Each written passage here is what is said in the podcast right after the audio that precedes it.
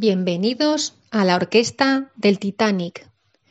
Hoy os voy a hablar de un destino del que yo siempre estaba enamorada y tuve la gran suerte de poder visitarlo. Un destino donde tenemos mucha cultura a nuestro alrededor, tenemos unos paisajes preciosos y tenemos unos lugares espectaculares para poder descansar.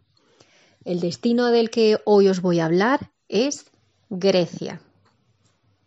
Cuando uno se plantea hacer un viaje, eh, nos paramos siempre a pensar y pensamos eh, y, nos preguntamos, bueno, ¿cuándo será la mejor época para poder viajar?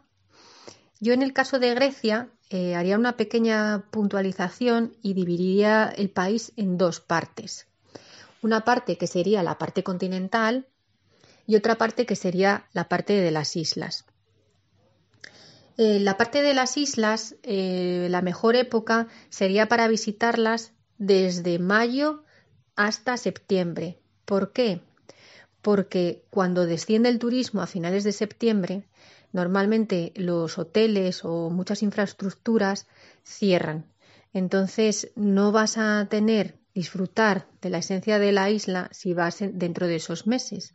Y aparte ya empieza a refrescar un poco y no vas a poder pues ir a tomar el sol o disfrutar un poco de, de las terracitas, bueno, de lo que una isla conlleva que es sol, playa y turismo, ¿vale? En la parte continental, en mi recomendación sería que la podéis visitar en cualquier época del año. Se trata de un clima mediterráneo, los climas mediterráneos, por ende, son eh, durante, durante, todo el año, los meses fríos no son muy fríos, tienen una temperatura media de unos 16 grados. Los meses calurosos sí son calurosos y las lluvias mm, en los, en, en los meses fríos son escasas, con lo cual cualquier época del año es, es buena para poder visitar el país. Vamos a comenzar nuestro, nuestra ruta hablando de la capital, Atenas. Es una gran ciudad con gente amable, está siempre llena de gente, tiene muchísima vida y la vida que tiene esta ciudad, tanto de día como de noche, es increíble.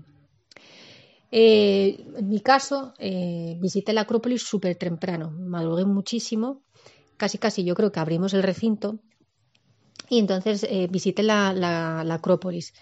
Tuve la grandísima suerte de, que estábamos solos, o sea, no había aglomeraciones, no había gente, pude sacar las fotos tranquilamente.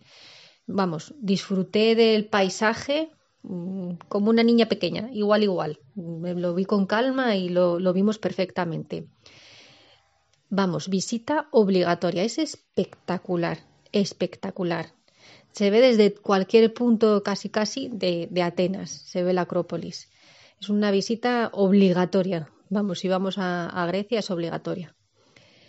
Em, la, aparte, bueno, aparte de visitar la Acrópolis, tenemos un montón de, de, lugares de interés turístico para visitar en Atenas, porque cualquier esquina, cualquier punto, cualquier, cualquier cosa siempre nos, nos llama la atención en, en Atenas, porque es, ella, ella misma es, es cultura, ¿vale?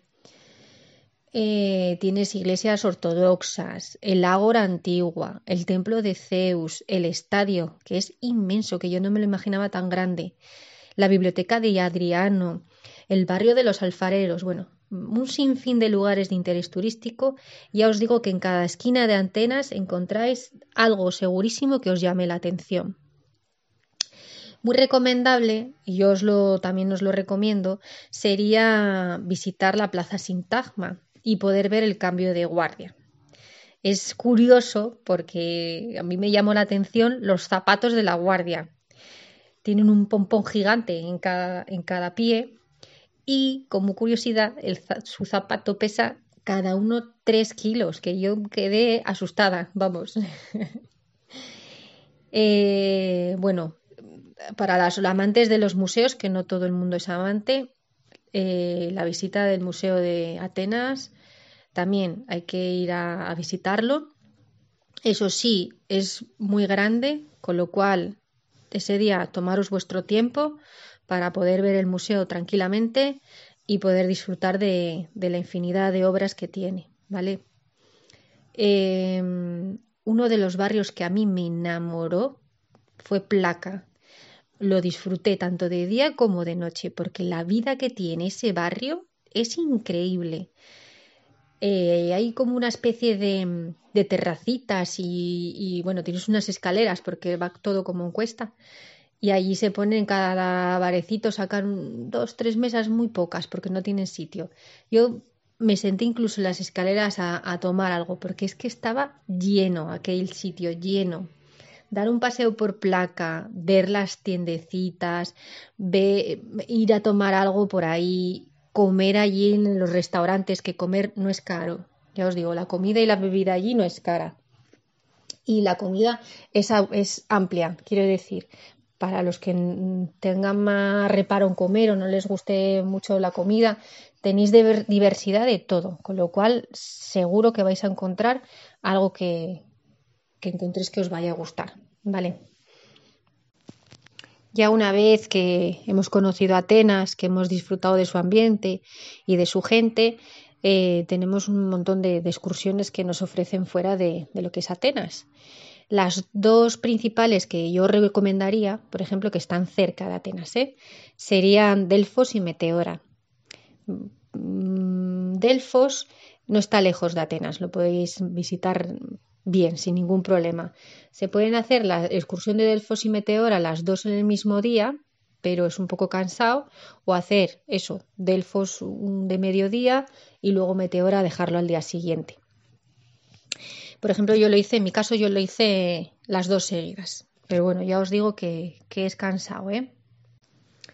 Delfos es un recinto arqueológico donde los antiguos griegos venían de todos los lugares de Grecia, iban hasta Delfos para consultar al oráculo, para consultar la suerte del oráculo. Eh, el recinto es grande, ¿eh? es todo en cuesta, eso sí, todo con, empedregado, con lo cual ir con zapatos cómodos, ir con cremita solar si vais en, época de verano porque allí pega el sol, ¿vale? El recinto arqueológico eh, está muy bien, tienen muy bien conservadas los, eh, las construcciones, el oráculo se ve perfectamente, hay casas también que se ven muy bien, o sea, lo tienen, lo tienen genial. Allí vemos el templo de Apolo, vemos un teatro y luego arriba del todo, al final, arriba del todo la montaña, se encuentra el estadio, que era donde bueno, pues donde los griegos hacían sus juegos. Altamente recomendable. Yo iba con poca expectativa, pero cuando lo visité me gustó un montón y volví encantada. O sea que, que sí, os digo que, lo vayáis a visitar. De una vez que visité Delfos, como ya os digo, me fui a Meteora. Hay una tiradina. Entonces, eh, vas en coche. Por cierto, los griegos conducen fatal, ¿vale? O sea que si vais en el autobús y van adelantando tres, no os asustéis, o si el autobús o vais en coche, se tiene uno que desplazar al arcén porque es súper común, no, no, no conducen bien los griegos. Entonces vas en el autobús o en el coche y siempre es como un paisaje repetitivo, ¿no? Mm, pero en cuanto te vas acercando a Meteora, el paisaje pega un cambio brutal, o sea, es como si te estuvieses adentrando en otro mundo y ya cuando llegas ahí dices, he cambiado de mundo, ¿dónde estoy? No, no, no das crédito. Es, es, impresionante. La palabra que yo definiría eh, meteora sería la palabra paz. Paz y tranquilidad. O sea, yo a día de hoy sigo sin poder creerme cómo esos monasterios los pudieron construir ahí, encima de, las montañas, porque no, a mí no me cabe aún en la cabeza. Pues había un, mirador eh, antes de llegar a los monasterios, tienes como una especie de mirador que está así un poco escondido, pero bueno, eh, al final lo encontramos y nos paramos allí, ¿no? Y nada, cuando llegamos había, creo que había seis o siete personas, pero bueno, cada uno en su sitio que no, no molestaban. Te pones a mirar al horizonte, con aquel silencio con aquella paz, con aquel día que yo tuve que estaba precioso. Y es que estábamos todos en silencio, todos. O sea, el cuarto de hora, los 20 minutos o los 10 minutos que me pasé allí, era como si me embriagara una paz interior. Pues así, así os vais a sentir cuando lleguéis allí, vamos. Recomendable subir por lo menos a un monasterio. Eso sí, tienen muchas escaleras de subida, con lo cual, bueno, y lo mismo, con zapato cómodo. Yo creo que Grecia, con el empedregado y todo, y las ruinas, lo mejor es siempre ir con un zapato muy cómodo, ¿vale?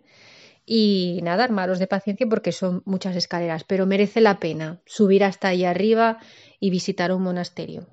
Y ya lo veréis.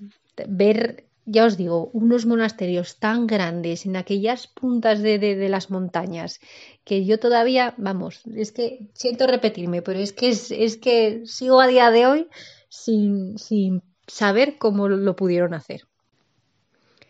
Otra visita que, que también es muy bonita que bueno, se visita bien, ¿eh? lo único que está un pelín lejos, pero se visita rápido.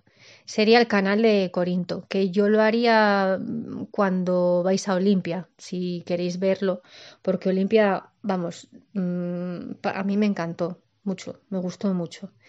El canal de Corintio em, es un canal súper, súper estrecho, que yo no sé cómo podían pasar por ahí los, los, los barcos, y está tan, tan, tan, tan profundo que ver es como, como si vieses un corte profundo a la tierra hecho con un, con un hacha, tan milimetrado, tan perfecto, o sea, mm, impresiona.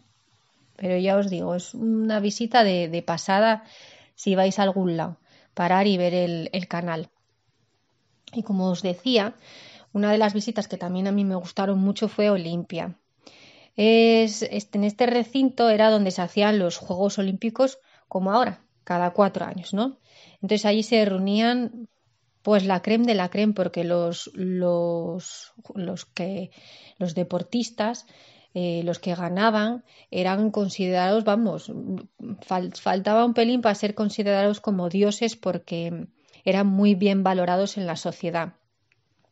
Entonces el recinto es inmenso, es muy grande, muy grande, muy grande. Daros cuenta que tenían que albergar a todos los deportistas, más la gente que los venía a visitar, entonces, y que ya te os digo que se celebra cada cuatro años, con lo cual era un evento muy, muy visitado.